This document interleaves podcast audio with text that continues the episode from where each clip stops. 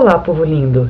Agora para vocês as pílulas putzgrílicas da Patrícia Schack, uma dose tanto de música e informação em saúde. Nina Simone foi uma pianista, cantora, compositora e ativista pelos direitos civis dos negros norte-americanos.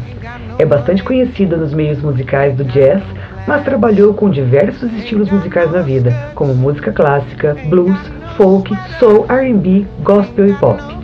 Com uma carreira de sucesso e várias polêmicas, já vivendo na França, ao realizar exames de rotina, descobriu estar com um avançado câncer de mama, o que a deixou extremamente deprimida.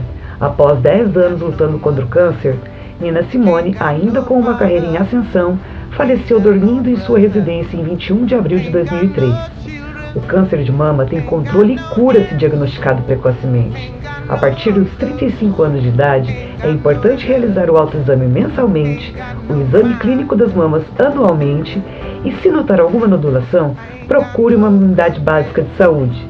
Todas as mulheres entre 50 e 69 anos podem realizar pelo SUS as mamografias de rastreamento a cada dois anos se estiverem com os resultados normais. Obrigada pela audiência e continuem conosco na Rádio Putz Grila, rock de verdade.